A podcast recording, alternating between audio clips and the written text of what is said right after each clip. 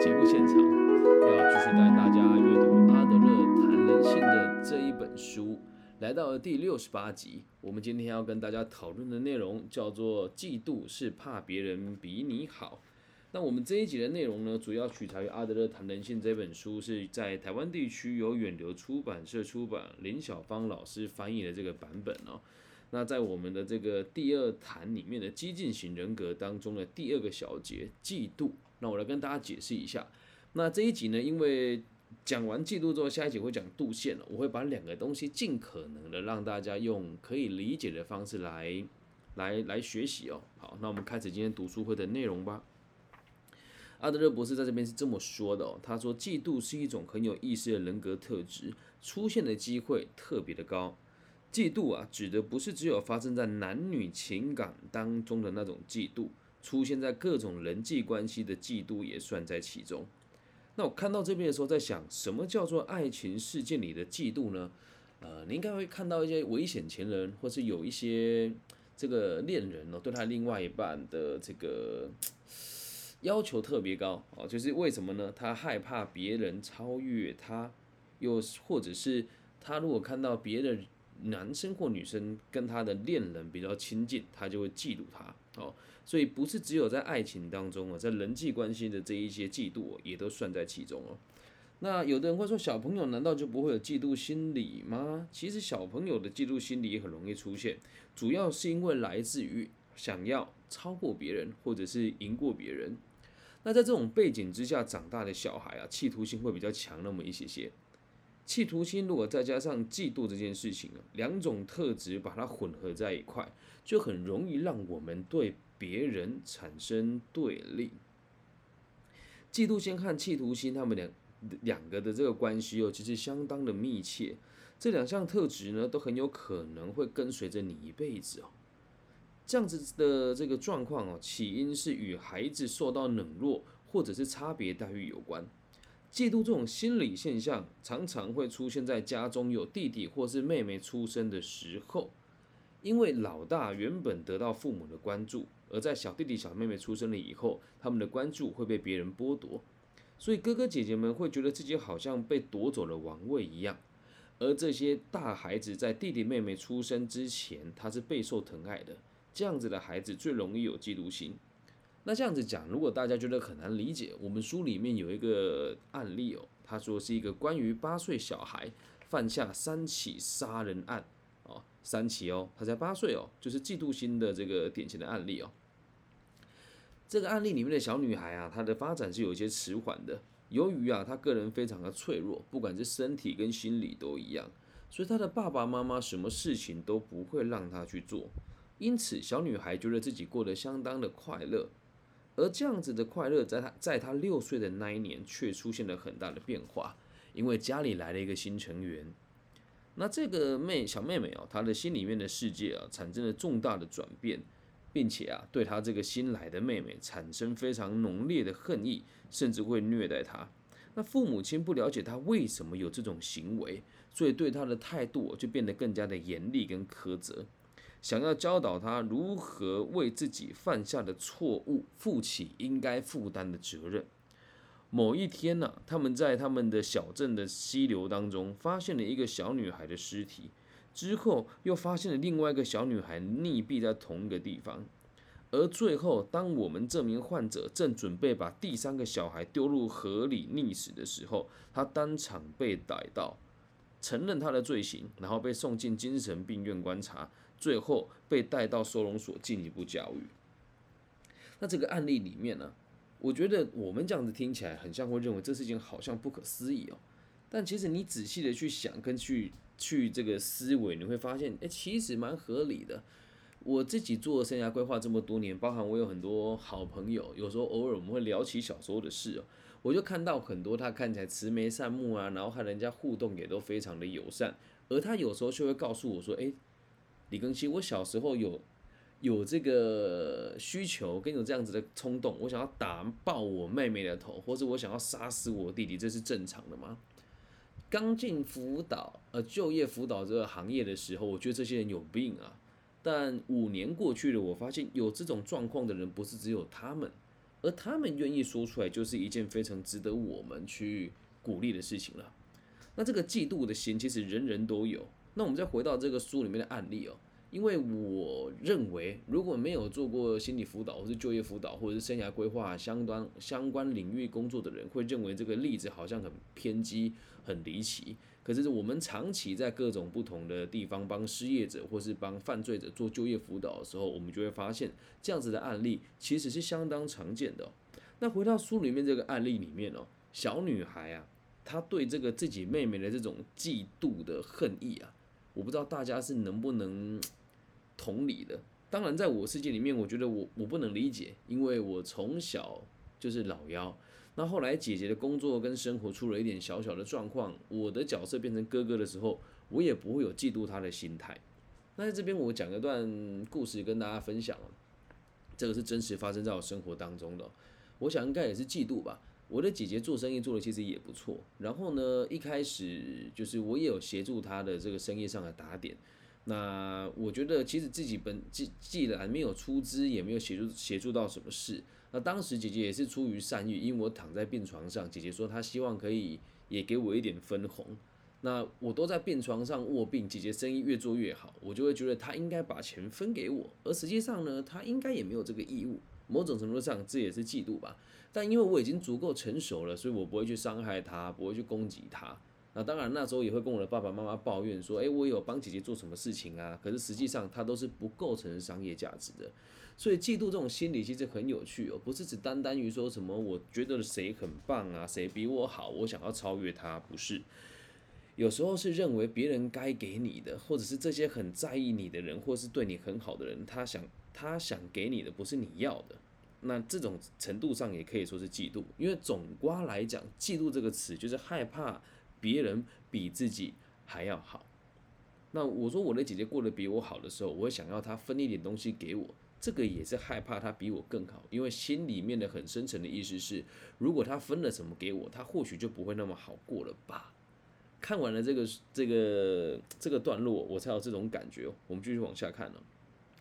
在书里面的案例，小女孩对于自己妹妹的这个嫉妒的这个恨意哦，转移到了其他年幼的小朋友身上。那我们其实可以了解哦，这个小男孩哦，这个小女孩对他杀害的这些人并没有敌意，因为他从被害者的身上，他看到了妹妹的身影，所以他尝试借由谋杀他人来填补自己被冷落的感觉。嗯，假设没有这个方面领域的工作经验，一定会觉得很牵强。我们继续往下看，你就会发现其实真的不难，因为呢，在小朋友的生活模式当中哦，他们所看到的世界。就是大人投射给他们的，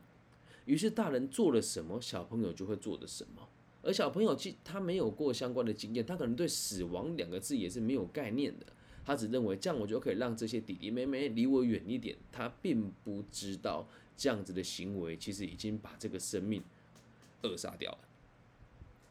家中如果有兄弟姐妹的时候，嫉妒的这个情形就会相当明显。在当今的社会当中。女孩子似乎没有办法得到什么好处，而弟弟出生的时候就可以受到这么热烈的欢迎，受到这么多人的关爱跟重视，享有各种优势，但这都没有女孩子的份。阿德勒写这本书的时候是在一九零零年代的时候，而过了这么多年，时至今日的现在，我认为还是普遍是重男轻女的。所以为什么我们讲说女孩子嫉妒啊，或者女孩子嫉妒心比较强啊，女孩子心机重啊？也都是从这个地方整个社会的的状况所衍生出来的，很神奇吧？其实如果没有读这本书，我真的也没有这种观点了。不过我觉得，既然我们现在身处在台湾，然后也是一个我我认为相对是开放的社会，从两性平权或者是这个两性平等的角度出发，这个才是事情的根本。而我们在讲性平教育的时候，却不大会往这个领域走，这这个是我个人认为比较可惜的地方哦。那如果你是一个嫉妒心很强的人呢？这样子的人的人际关系哦，很容易与他人产生敌意。然而啊，大姐姐跟大哥哥他们有时候也会表现得相当慈爱，好像母亲一样照顾自己的弟弟妹妹。但在他自己很深层的心理层面当中，这种情形和前面提过的虚荣心哦，可能是一样的。因为大姐姐如果以妈妈的姿态来照顾弟弟或者是妹妹，那他就等同于是最有权利的人，可以做他自己想做的事，帮助自己在不利的处境当中找到有利的位置。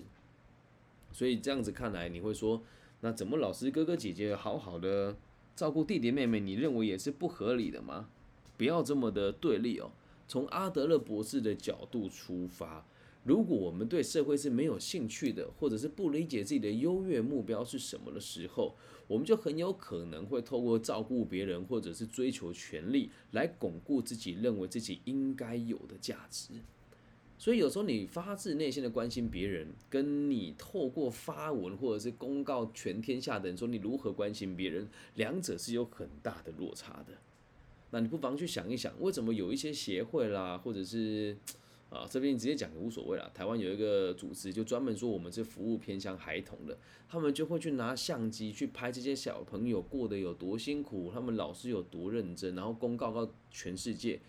那你说这个主理人的目的是什么？募款吗？我那天发现一件很有趣的事哦，这是题外话，但是我必须得说，我在批评他们的时候，我在想这是不是嫉妒心？但后来想一想，这其实不是哦。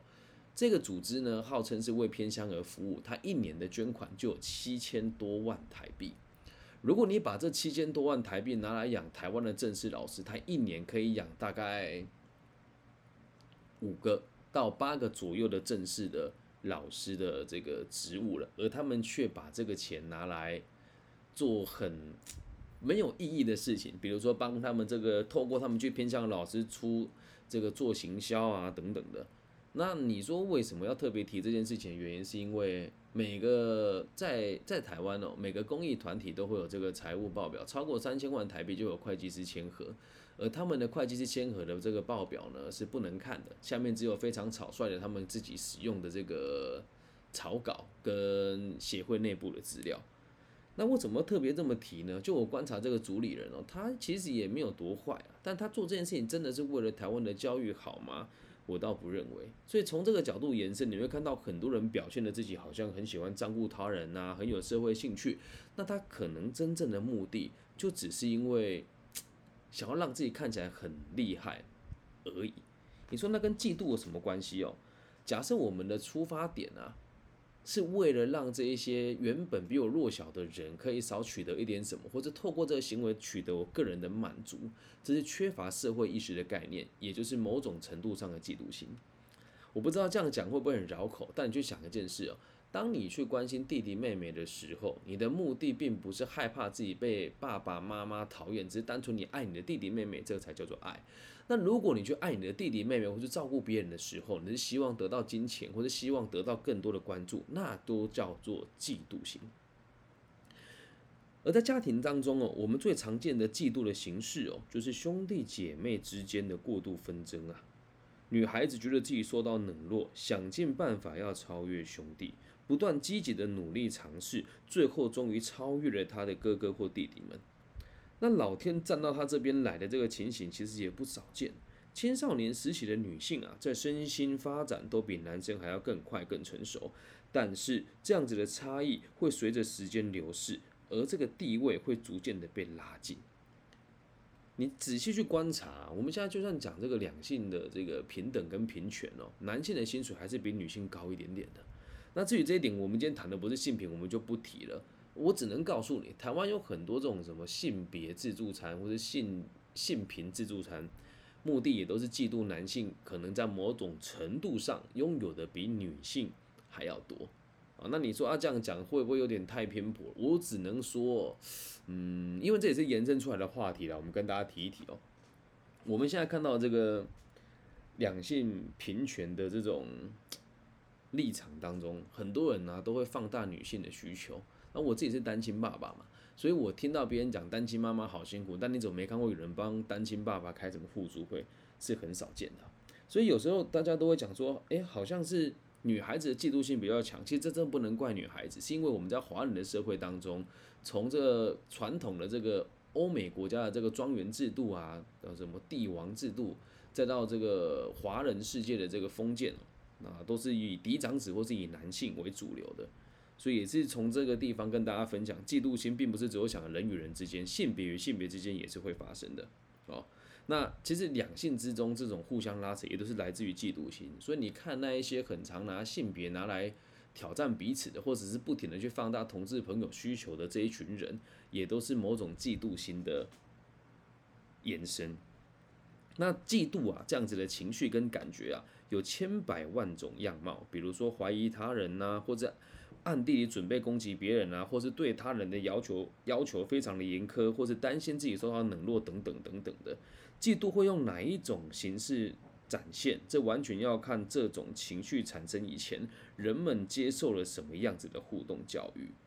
有些人表现嫉妒的方式啊，是伤害自己；有的则是坚持对抗到底。看到这边，我特别有感触哦，呃。我知道这样讲可能大家会觉得很奇怪。你看到所有的你的朋友或者是身边周遭人手上只要有那一种割的不深不浅、杀不死自己的那一种自残的手段，都只是为了吸引别人的注意而已啊！你说这跟嫉妒有什么关系？你用这种方式伤害自己是不会得到别人的关注的，但你一定是觉得谁获得的爱比你多，没有比较就没有伤害，没有比较就没有感知啊！哦，所以伤害自己啊，是一种嫉妒的表现。那有的时候是坚持对抗到底，也是嫉，也是一种嫉妒的表现哦。看到这边，其实我就很检讨我自己啊。我到现在还是很坚持，我看到的一切是正确的，或者是对社会是比较有帮助的。至于是不是嫉妒感呢？我从某个角度上来切入，我认为倒也是这么一回事啊。就比如说，今天在台湾某一个组织办了一场演讲。他们请了一个 podcast 的这个专家，跟我在同个类别，叫做心理卫生的这个类别嘛。那如果你很常听我的频道，你会知道，现在我的这个类别在 Apple Parks 里面是被分在心理健康，就是 mental health。然后在网易云里面，我被放在个人提升。呃，也感谢网易云听众大家的支持，让我在台湾这个小岛上的。男人在不买广告、没有团队支持，然后没有符合各种主观意志需求的状况之下，可以常态性的在整个大陆跟台湾稳稳站在前一百名里面，也非常感谢大家的这个支持与爱护。但是在台湾，我们的这个心理卫生类型当中，我却排名被往后拉了很多很多，而且我在 Apple p o c k e t 上面的这个。之前的评分有有高达一百到两百折，现在全部都被删掉了。然后这个这个 podcast 的这个这个主理人兼演讲的这个人，心理卫生的主理，他说他们做这个节目都没有买广告，但是很可惜的事情是他跟谁像广告，我是知道的。那我就会觉得他们都是错的啊。以前我都觉得我是正义的一方，但我现在回想起来，其实不是，某种程度上也是嫉妒别人做的比我好啊。你说你口口声声说你不花钱，别人花钱难道就错了吗？那其实也没必要。所以嫉妒心是每个人都有的，就连我自己这么我认为我算看得开的人，但我也都会有。所以大家如果有这个情绪，也请大家不要太苛责你自己哦。那有的人则是会用破坏他人的游戏的性质，或者盲目的反对，或者限制他人的行动自由，或者逼别人得听你自己的等等，这都有可能是嫉妒心展现的各种面貌。所以我后来想了一想，我们会嫉妒别人这种事情，其实是很正常的啊。那为什么我们这边会特别帮他做注解？是怕别人比自己好，因为在下个章节讲度线的时候，两者是有点不一样的。那我们在下一集才会讲度线哦，这一集还是我们就先讲嫉妒就好。那有些人呢，他很奇怪，他会制定一套规矩来规范他人的行为，这也是一种嫉妒心强的人才会有的常见手段。他们非常。喜欢以爱当理由，禁止要求对方必须要怎么做，限制自己的伴侣越来越多。那规定对方可以看什么、做什么、怎么想，嫉妒也有可能会以贬低他人或者是责备他人的方式呈现。啊，我真的一直在检讨我自己啊，因为我身边的同行老师应该也都会因为我这样子的角度会让你们很难做事。我常常会说，你们没有照我的做。照我的方式做就是错误的，但是我还是找不到反驳我自己的理由啊。就举个例子哦，前几天呃，这等下再做一起跟大家讲。反正就是有人问我说你的生涯规划能有什么鸟用，我就告诉他我的生涯规划会帮大家定出明确的目标，然后给他短中长的建议，并且我要完成一份履历自传，然后跟他一起投递履历之后，直到他找到工作为止，然后挂号是对方愿意跟我合作的状况之下。所以生涯规划如果没有做到这个样子，我就觉得别人都是错的。所以当别人跟我分享别人做怎么样的时候，我就只问他一件事情：是你在台湾找到任何一个人跟我一样，可以在劳工局、社会局、教育局、大专院校、国高中小跟这个慈善单位，还有 EMBA 跟福伦社做就业辅导人给我看。如果有人跟我做到一样的高度，我就承认他是对的；如果没有，大家都得学习我的方法。你看这样子的言论多么的幼稚！但是呢，真的在我自己。以前的想法会是这样，你说现在有有所改变吗？我就说改变那么一点点，但改变的幅度其实也不大。那这算不算这种嫉妒心呢？我觉得也是啊。当别人也做了，也努力了，得到了一些你想得到的成果，你肯定会觉得嫉妒的嘛。你说老师，你都已经在台湾市占率这么高了，也在官方单位拥有这么高的高度，你怎么还会嫉妒别人？我告诉你，还是会啊。有时候我看到某一些很后端的学校，或者是他摆明不会跟我合作的学校，骗了某一些我认为很差劲的老师去的时候，我都会讲说：“哎，我替他们感觉到悲哀跟难过。”实际上也都是嫉妒心啊。那我在这个言论当中，是不是也在责备他人呢？是不是在贬低他人呢？是不是也在限制我身边跟我一起合作的伙伴呢？所以我也得检讨我自己。总之啊。这些人哦，嫉妒的目标只有一个，就是夺走他人的自由意志，限制对方的行动自由，束缚对方。在某一部小说当中哦，在这个他这里写的这个哪一部小说就不说了，他们把这样子的行为描述的相当精彩。这个小说的内容大概是这样：故事的男主角严格的限制了他妻子的行动，一辈子都把他老婆管管得死死的。他用了先前讨论过的各些手法来达到控制对方的目的，那我们就会明白哦，嫉妒也是人们追求权力而表现的一种外在的形式，很有趣吧？我们用这种角度来大家 来带大家了解什么是嫉妒哦。所以嫉妒不是只有说你跟某个人竞争某个东西的时候，觉得他做的比你好而已，没有，是因为你发自内心的害怕别人会过得比你还要好。从根本的角度出发。以家庭的逻辑来看的话，就是弟弟妹妹出生了以后，我所拥有的比弟弟妹妹还要少，我就嫉妒他了。那如果我跟我的伴侣相处，我觉得他比我还要有个人魅力，我很害怕别人从我身边夺走他，我会限制他穿什么衣服，限制他的言行举止，甚至会限制他的思想，目的也就是害怕一个比我好的人来占有他。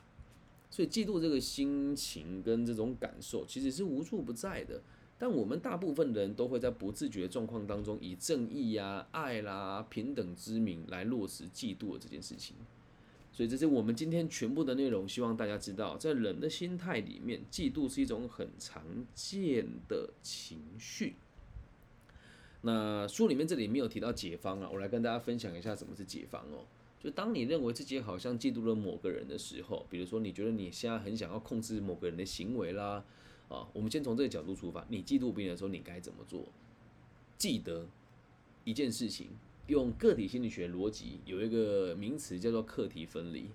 别人想要怎么做是别人的事情啊，所以就连也连用爱情的角度出发也是一样哦。你爱着谁是你自己的事情，也是你自己的问题。那谁要不要爱你是那个谁自己的自由意志，所以不要想要去强迫他人或者限制他人什么。或者当你心里面这种奇怪念头出现的时候，你得问问自己啊，我的目的又是为何？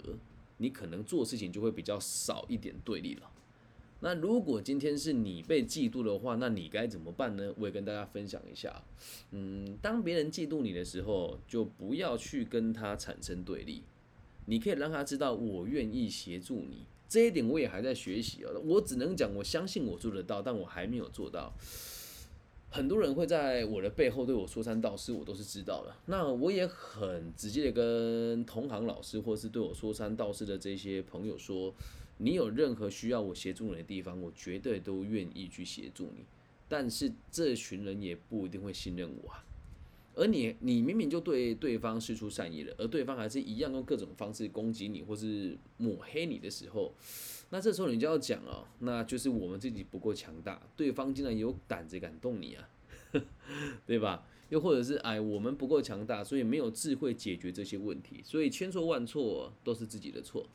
以这个角度出发呢，你会过得平衡很多。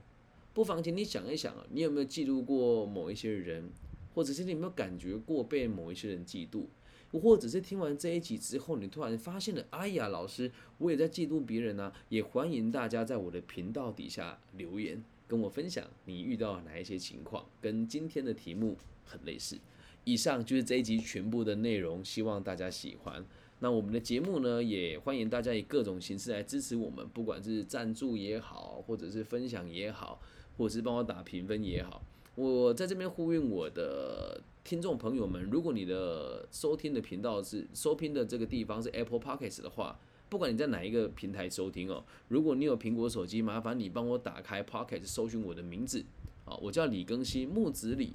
然后长庚医院的庚，甲乙丙丁戊己更新的庚，然后王羲之的羲，找到了之后帮我打个五星好评，然后写个评语，因为我之前累积的这几百则的评论都已经不见了。那我在台湾的节目类型不知道怎么搞的，被人家修改到历史类别里面，而历史类别本来就是个很冷门的分类，那我就很难触及到陌生的朋友。我想尽各种办法在排除它，但是都还没有，还没有办法 解决它。那也希望大家可以透过这样子的方式，让我的听众或是让更多陌生人了解我的节目吧。毕竟。本来就不是为了盈利而做这个节目，只是希望大家在阅读上面觉得很艰深的时候，或者是在人生道路上遇到困难的时候，可以打开这个频道学到一点东西。那等哪一天我真的死掉，意外什么时候来我也不知道，你们还可以透过 podcast 或是元宇宙来听听我的这个思想还有我的内容，或许对大家也有点帮助吧。那谢谢大家今天的收听，也祝福收听这个频道的每一个人都可以平安、健康、顺心。我爱你们，大家晚安，拜拜。